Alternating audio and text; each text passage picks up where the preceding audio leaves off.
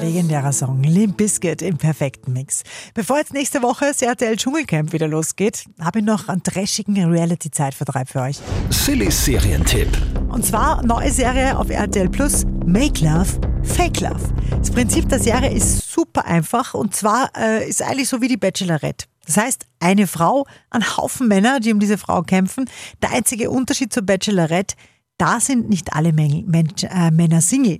Das heißt, manche sind da nur drin und kämpfen um die, und Anführungszeichen, Liebe wegen dem Geld. Sogar die Männer untereinander rätseln, wer von ihnen fake ist und wer nicht. Der muss eine Freundin haben. Das passt nicht mit seinem Mallorca-Urlaub und alles.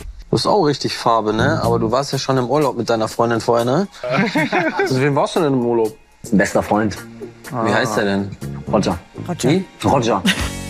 Make Love, Fake Love auf RTL Plus. Ob es RTL jetzt wirklich im Fernsehen auch ausstrahlen wird, das weiß man noch nicht. Und ich mag ja sowas. Ja. Drum gibt es von mir ungeniert 7 von 10 Couchpunkten. Silly Serientipp.